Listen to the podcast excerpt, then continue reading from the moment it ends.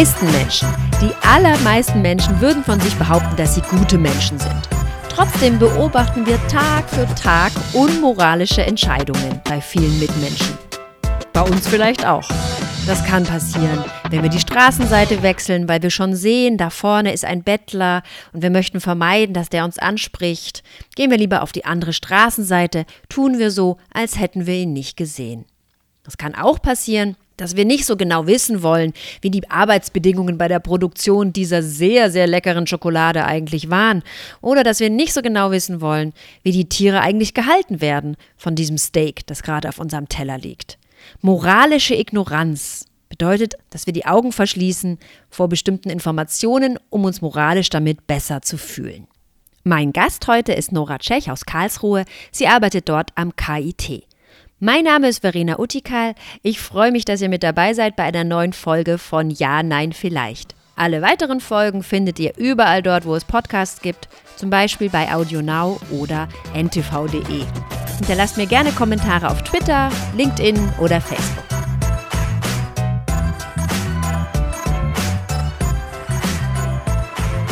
Nora, schön, dass du wieder mit dabei bist.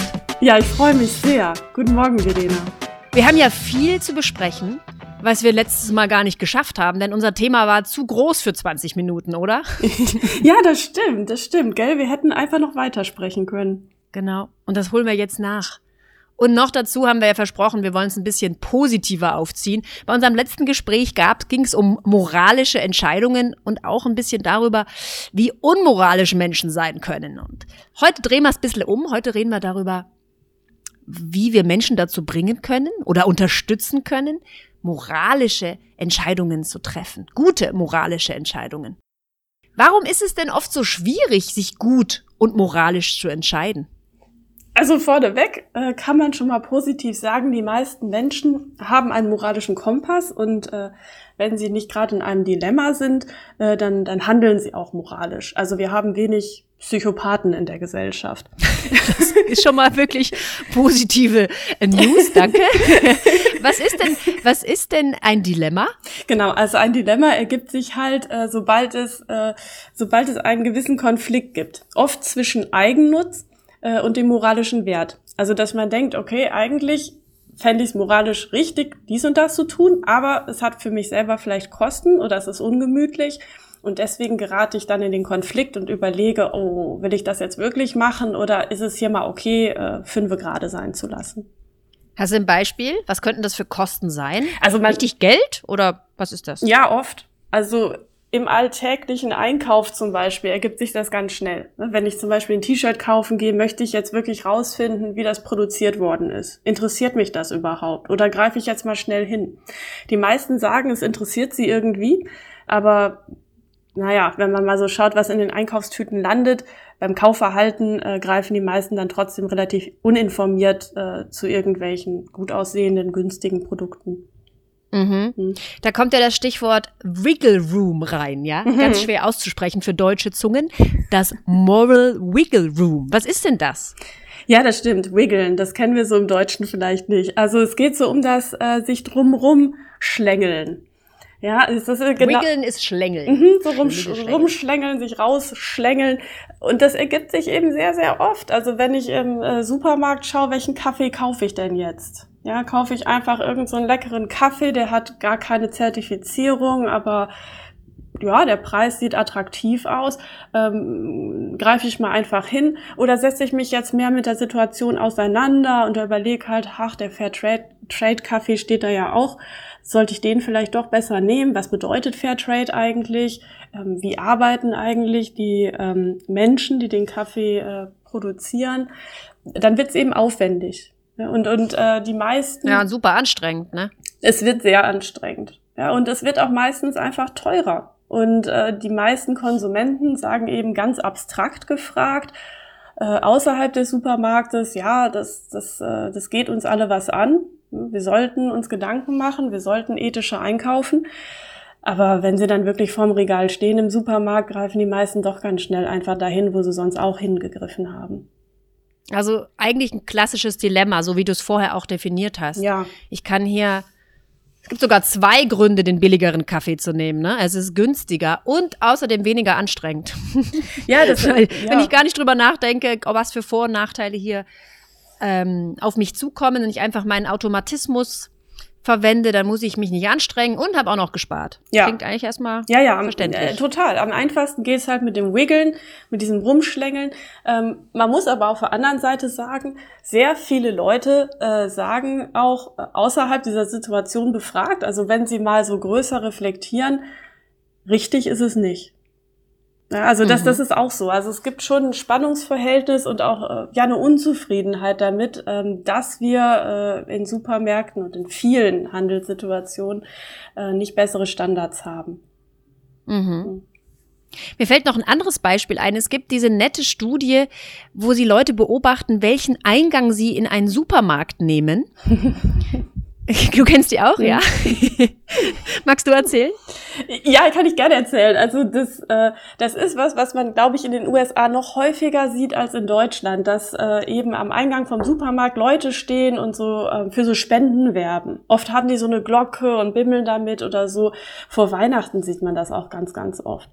Ja, in Hollywood-Filmen ist das immer. Ja, ne? Das sieht man. Das ist ein Weihnachts-Hollywood-Film, dann steht da immer so ein Nikolaus und der hat so eine Bimmel, so eine Glocke und sammelt Spenden. Ja, ja. In jedem Hollywood-Film. Ist ja. so, ne? Also es transportiert ja, auch irgendwie voll. was Weihnachtliches wahrscheinlich für uns. Ja. Ähm, allerdings muss man sagen, das Verhalten der Konsumenten ist dann weniger weihnachtlich, äh, denn was viele tun, ist halt, ähm, die gucken sich schnell nochmal um und suchen dann nach einem anderen Eingang.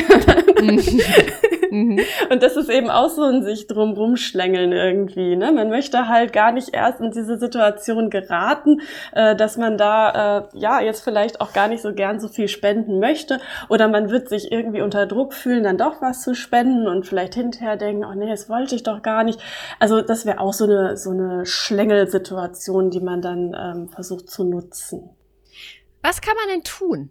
Wie kann man Menschen dazu bringen, die moralisch richtige Entscheidung zu treffen? Bleiben wir bei dem Kaffee oder bleiben wir bei Bioprodukten. Das sind ja alles äh, Dinge, die immer wieder diskutiert werden und auch viele Menschen sagen, das ist eigentlich das Richtige. Ich möchte eigentlich Bioprodukte kaufen. Ich möchte eigentlich die Plastiktüte daheim lassen oder nicht daheim lassen. Ich möchte sie am Gemüsestand erst gar nicht nehmen. Das sind alles Dinge, die moralisch sinnvoll wären. Ne? Also gut für andere, gut für die Umwelt, gut für die Welt und trotzdem schaffen es die Leute nicht. Was habt ihr für Ansätze erprobt? Wie können wir Menschen unterstützen, die moralisch richtige Entscheidung zu treffen? Also es, es, gibt, es gibt eine ganze Palette von Ansätzen. Ähm, ein Ansatz, äh, der auch schon äh, sehr, sehr viel gebracht hat, wenn man in die Daten schaut, ist, dass man äh, ethischere Alternativen möglichst leicht verfügbar macht. Also die Tatsache, mhm. dass da überhaupt schon dieser Fairtrade-Kaffee im Regal steht, hilft enorm. Ja, das hilft enorm. Das holt nicht jeden ab, überhaupt nicht, aber dass es überhaupt schon mal äh, verfügbar ist, überzeugt eben wenigstens den einen oder anderen. Früher waren das ja so eine Weltläden, wo man extra hingehen musste. Ja, ja. ja und das mhm. macht es natürlich viel, viel aufwendiger. Oder ein Fairtrade-Produkt, das äh, sehr, sehr gut äh, funktioniert, äh, sind Fairtrade-Blumen. Hat vielleicht der eine oder andere schon mal gesehen. Gibt's oft so, äh, wenn man in den Supermarkt reinkommt direkt oder an der Kasse direkt, äh, so Rosen aus Fairtrade. Ähm, das sind Produkte, die relativ gut laufen, weil es für die Konsumenten so einfach ist. In den Supermarkt muss ich ja sowieso. Und äh, dann ja, steige ich vielleicht auch mal auf ein Produkt um, äh, das eben unter besseren Bedingungen hergestellt worden ist. Aber äh, man kann natürlich noch mehr tun. Äh, was auch hilft, ist eine umfassendere Zertifizierung. Die gibt's leider oft aber noch nicht, muss man, äh, muss man sagen. Also, dass man mehr Transparenz schafft, wie ist das Produkt überhaupt hergestellt worden. Ähm, was stattdessen leider häufig passiert, ist, dass Firmen nur so einzelne Highlights betonen. Vielleicht mhm. kennt das der eine zum oder Beispiel? Also ich hatte zum Beispiel mal so einen Laptop gekauft und da stand dann ganz groß drauf, wasserfreundlich produziert. Der Laptop war wasserfreundlich. Der war wasserfreundlich produziert. Aber dafür noch mit mehr Rohstoffen. ja, äh, das, das ist natürlich dann eine offene Frage. Also dazu, dazu stand da ja nichts ne, auf dem Label. Und äh, ich vermute, dass sich da also bei den ganzen anderen Themen, die man im Bereich Elektronik sich so fragen kann, äh, es auch nicht zu einer besonderen Verbesserung gekommen war in der Produktion. Aber es war eben wasserfreundlich. Und äh, auf sowas muss man schon äh, auch, auch achten, weil das ist was, ich denke zum einen, dass die Konsumenten das nicht übel finden. Ja, wenn da steht wasserfreundlich produziert, das ist ja erstmal schön. Also ich glaube nicht, dass sich jemand dran stört. Ähm, aber was auch passieren kann, ist, man, dass man darüber halt vergisst, äh, dass es auch noch so viele andere Facetten gibt. Ähm, und und äh, dass es so viele andere Aspekte gibt, an die man eben eigentlich auch denken sollte. Ne? Wenn ich ein Smartphone kaufe, da kann ich mich eben fragen, gut, wie wir wurden ähm, die Ressourcen geschürft, äh, wie war der Herstellungsprozess. Es gibt so viele verschiedene Aspekte dabei. Und wenn man dann nur eine einzelne Facette so betont, äh, kann das den Konsumenten natürlich auch ein bisschen ablenken. Ne? Was ich total schön finde, ist, dass du mit deinen Argumenten gerade an unsere letzte Folge von letzter Woche anknüpfst. Da habe ich über Nudging berichtet und habe erzählt, dass man mit kleinen Änderungen in der Entscheidungsarchitektur Menschen beeinflussen kann, das Richtige zu tun. Und die beiden Gründe, die du gerade genannt hast, passen in die beiden ersten Kategorien, die ich letzte Woche erklärt habe. Wir haben das EAST-Modell verwendet. E-A-S-T. E stand für easy. Hm. Und was du gerade sagtest, diese ethischeren Alternativen überhaupt mal verfügbar machen, sichtbar machen, passt genau da rein. Also wenn man Leute überzeugen will, etwas zu tun, mach's ihnen leicht. Mach's überhaupt mal möglich, das überhaupt zu tun. Ja, absolut, absolut. Und die Zertifizierung und dieses Aufdrucken von Labels, hier wasserfrei, wasserfreundlich produziert, kommt in die zweite Kategorie. Dieses Attractive war das vom Easy, das A. Dieses macht überhaupt mal so ein bisschen Spannendes zu nehmen. Ja, es ist Aufmerksamkeit erzeugen. Und wenn da drauf steht, ähm, jetzt mit noch weniger Kinderarbeit, ich bin gemein, ja, aber wenn das draufsteht, ist das natürlich ein attractive und ein sehr attraktives Signal, was überhaupt erstmal Leute dazu bringt, da hinzuschauen. ja. Fieses Beispiel. Das ist jetzt schon ein hartes Beispiel, aber äh, du triffst natürlich den Nagel auf den Kopf. Lustig ist, da gibt es eine total spannende Marketingstudie. Äh, die haben rausgefunden, es ist eigentlich fast egal, was du auf das Produkt draufdruckst. Ob da drauf steht, jetzt mit mehr Wasser produziert oder jetzt mit weniger Wasser produziert. Sobald was draufsteht, denken die Leute, es ist positiv. Also fast egal. Ja, du musst einfach nur, du musst einfach nur was draufdrucken, was die Leute spannend finden, dann denken sie automatisch, es ist positiv. Ja, ich meine, das macht es aus moralischer Sicht auch wirklich ein bisschen bitter, ne? weil es gibt zum Beispiel auch im Bereich äh, Kaffee, Tee und so, also es gibt so Zertifikate, äh, die klingen dann erstmal ganz toll und umfassend, mhm. aber im Endeffekt geht es dann vielleicht nur, in Anführungszeichen, ähm, um die um die Vögel im Regenwald. Ja, und dass die eben äh, da durch den Anbau nicht so äh, nicht so stark geschädigt werden ja. oder so, aber nicht um die Menschen. Also ja. das, äh, das ist wirklich ein bisschen äh, bitter und äh, deswegen für Firmen ist es oft wirklich attraktiv, sich das zunutze zu machen. Ja, dieses Greenwashing, dass man eben wirklich einen Faktor ähm, unheimlich äh, hypt äh, und da wirklich ein bisschen Verbesserung äh, erzielt, aber alles andere fällt dann unter den Tisch. Ähm, mhm. Zum Beispiel Bio-Baumwolle, das kennen bestimmt auch viele. Das ist natürlich schon schon prima. Bio-Baumwolle ist besser als konventionell angebaute Baumwolle. Es ist besser für die Böden, es ist besser für die Leute, die die, die Baumwolle anbauen. Aber es sagt überhaupt nichts darüber aus, wie die äh, Näherinnen und Näher zum Beispiel arbeiten mussten oder welche Chemikalien da später noch reingekommen sind durchs äh, Färben. Auch über den Wasserverbrauch sagt es erstmal gar nichts aus. Es ist wirklich, ne, es ist eine ganz äh, ähm, fokussiertes Zertifikat. Äh, das ist natürlich äh, schon irgendwie gut, wenn es drauf ist. Aber es das heißt eben gar nicht, dass das Produkt insgesamt unter gewissen Mindeststandards erzeugt worden ist. Und, und das sind so, so Sachen, die äh, Firmen wirklich strategisch auch einsetzen. Das lässt den Verbraucher jetzt erstmal total frustriert zurück, weil er jetzt im Grunde mit dieser Information denkt, das soll ich denn jetzt überhaupt noch machen, wenn die Labels noch nicht mal das ist, wonach ich mich richten kann. Kommen wir nochmal zurück zu euren Forschungsfragen. Ihr habt ja viel geforscht, du und deine Kollegen, zum Thema moralische Ignoranz. Was ist das denn? Das ist quasi, ähm, der, das ist quasi die Fokussierung darauf, wie, wie ähm, ist denn der Konsument so selbst unterwegs, wie sind die, die Entscheider sozusagen selbst unterwegs.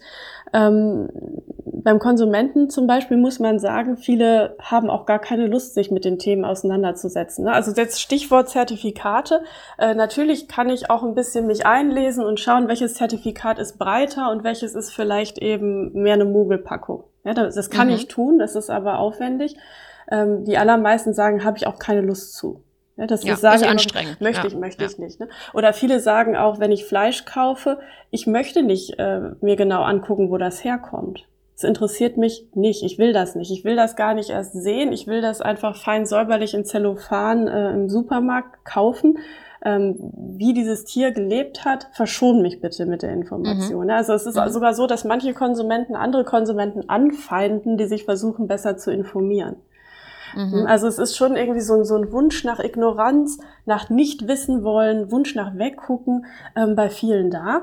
Und Mhm. äh, das ist also ein Thema, mit dem wir uns beschäftigt haben, weil, weil das natürlich auch heißt, äh, wenn, wenn alle weggucken wollen, ähm, dann wird es ganz schwer, überhaupt Verbesserungen möglich zu machen, weil ja erstmal schon gar keiner weiß, was, was könnten wir überhaupt verbessern. wir, Ja. wir gucken ja, nicht hin. Ja, Ähm, ja. Und, und äh, deswegen ist das ein Thema, äh, wo ich denke, äh, dass wir einfach ein gutes, fundamentales Verständnis entwickeln müssen. Wie bringt man Leute denn dazu hinzuschauen? Was kann man tun? Also, also eine Möglichkeit, die immer wieder praktiziert wird, die auch ganz viel diskutiert wird, ist, äh, dass man den Leuten äh, mitteilt, schau mal, äh, es gibt einen gesellschaftlichen Wunsch, dass du hinguckst. Ja, das ist zum Beispiel ein Ansatz. Wo wird der praktiziert? Zum Beispiel in Australien. In Australien ist es so, dass äh, zum Beispiel Leute, die im öffentlichen Sektor arbeiten, jeden Morgen daran erinnert werden, dass, äh, dass ihnen gesagt wird, du, du hast hier eine wichtige äh, Rolle, du entscheidest für die ganze Gesellschaft und ähm, wir möchten, dass du das ethisch tust. Mhm. Ja, das, das ist was, man nennt das so einen sanften Anstupser, also einen Nudge, weil es ist nicht so, dass jemand sich da jetzt 100 Stunden mit beschäftigen müsste oder dass jemand gezwungen wird, völlig anders zu handeln. Es ist einfach nur so, ein, so, ein Regel, so eine regelmäßige Erinnerung, äh, schau mal, das, was du hier tust, ist wichtig ähm, und bitte mach es doch nach guten ethischen Standards. Das wird immer wieder so als äh, ganz großes Vorbild rausgepackt, Australien, äh, weil die tatsächlich auch ein ganz geringes Level an Korruption haben. Also im öffentlichen Sektor läuft das wohl alles sehr, sehr gut ab. Und ähm, naja, die Hoffnung ist natürlich, wenn es da äh, funktioniert, vielleicht funktioniert das ja auch anderswo. Also man versucht im richtigen Moment die Leute daran zu erinnern, moralisch zu handeln. Das ist interessant, passt wieder in das Modell, das wir letzte Woche hatten, nämlich das T von East, das Timely. Mach es genau im richtigen Zeitpunkt. Also morgens, wenn die Leute dran erinnert, denk dran, du bist verantwortlich. Ja, das ist so der Start Mach's in den, bitte das, genau, das ist so der Start in den Tag. Ähm, wahrscheinlich ist da auch ganz hilfreich, dass das immer mal wiederkommt. Ja, also dass es Mhm. nicht irgendwie so eine einmalige Sache ist, sondern dass das immer wieder äh, mit dieser Erinnerung verbunden ist. Mhm. Ähm, natürlich muss man fairerweise aber auch sagen, wie gesagt, Australien ist eh ein Land, das nicht sehr korrupt ist. Es gibt also wahrscheinlich schon eh ein sehr, sehr gutes ethisches Niveau. Ne? Also das, das muss man natürlich auch mit berücksichtigen. Stumpft man da nicht ab? Wenn, also wenn ich jeden Morgen höre, sei brav, sei bitte brav, sei bitte brav. Ja, also, irgendwann ist es doch so, als würde ich es gar nicht mehr hören, oder? Also bisher sieht es nicht so aus, als würde es gerade schädlich sein oder so. Ja, aber ich vermute, die haben eben eh schon ein sehr, sehr gutes ethisches Niveau. Also es ist natürlich nicht so klar, kann ich das jetzt einfach so in ähm, ja vielleicht ein sehr korruptes Land übertragen, die unheimlich große Probleme mit Korruption haben, wahrscheinlich nicht. Ja, aber ähm, es ist immerhin was, was praktiziert wird und wo eben eine Hoffnung ist, vielleicht hilft das was. Ich denke, wenn wir das übertragen würden, äh, äh, zum Beispiel auf den deutschen Konsumenten, ähm, dann, dann müsste man eben in die Kaufsituation noch mehr rein. Ja, also wahrscheinlich äh, würde es schon helfen, wenn man umfassendere Zertifikate hat. Es gab zum Beispiel immer mal wieder in der Diskussion Tierhaltungsbedingungen. Ja, Mhm. sollten wir das nicht ganz ist ja auch transparent drauf gerade eine große Diskussion in Deutschland, Mhm. ja. Tierwohl-Label. Mhm. Und, äh, und da hätte man dann wahrscheinlich äh, äh, direkt in dem Moment, wo es relevant wird, äh, eine Transparenz erzeugt. Und wenn die einmal da ist, dann, dann, das wissen wir aus den Daten, dann äh, interessiert es viele eben auch äh, doch sehr, sehr stark, äh, dann auch das Ethische zu tun. Wie gesagt, die meisten Menschen wollen ja auch ethisch handeln. Und wenn sie richtig abgeholt werden und informiert sind, dann gelingt das auch. Mhm. Ja, also es kommt darauf an, dass man diese Information, die man geben möchte, einfach hält und dass man sie auf eine Art so formuliert, dass die Leute schnell und auf einen Blick informiert sind. Denn diese Anstrengung, die damit einhergeht, sich umfangreich zu informieren, ist einfach auch oft ein Hindernisgrund, dass Leute diese Information überhaupt gar nicht haben wollen. Zusätzlich zu der, dass sie natürlich auch oft unangenehm zu ertragen ist, so eine Information. Ne? Absolut. Es, es sind eben auch oft einfach unschöne Themen. Eine andere Möglichkeit, das einfacher zu machen, wäre zu sagen, wir als Staat setzen bestimmte Mindeststandards und wenn die Produkte diese Standards nicht erfüllen, dann werden sie im deutschen Markt auch nicht angeboten. Mhm. Das, das wäre auch eine Möglichkeit. Dann müsste sich keiner äh, alltäglich auseinandersetzen, sondern könnte sich darauf verlassen, gut, wenn ich in einem deutschen Supermarkt was einkaufe, dann weiß ich einfach, Kinderarbeit ist ausgeschlossen. Ja. Also so hätten wir das Problem nicht an den Verbraucher delegiert, sondern hier würde die Politik eingreifen und sagen, wir garantieren für euch, dass folgende Produkte einfach nicht mehr erhältlich sind. Ja, Warum könnten genau. da manche was dagegen haben, gegen diesen zweiten Ansatz? Klingt ja eigentlich erstmal gut. Warum ist das nicht schon passiert? Ah ja, also es gibt natürlich auch äh, starke Lobbygruppen. Ne? Das, das, muss man, das muss man einfach so sehen. Also zum Beispiel im äh, Bereich der Massentierhaltung gibt es in vielen Ländern ja sogar so Gesetze, die sicherstellen, ähm, dass gar keine Information, wie es eigentlich in den Betrieben aussieht, nach außen gelangen darf. Also die haben volle Kontrolle darüber. Also es, äh, wenn mhm. dann irgendwelche Aktivisten kommen und Videos drehen oder so, dann wird das unter Strafe gestellt.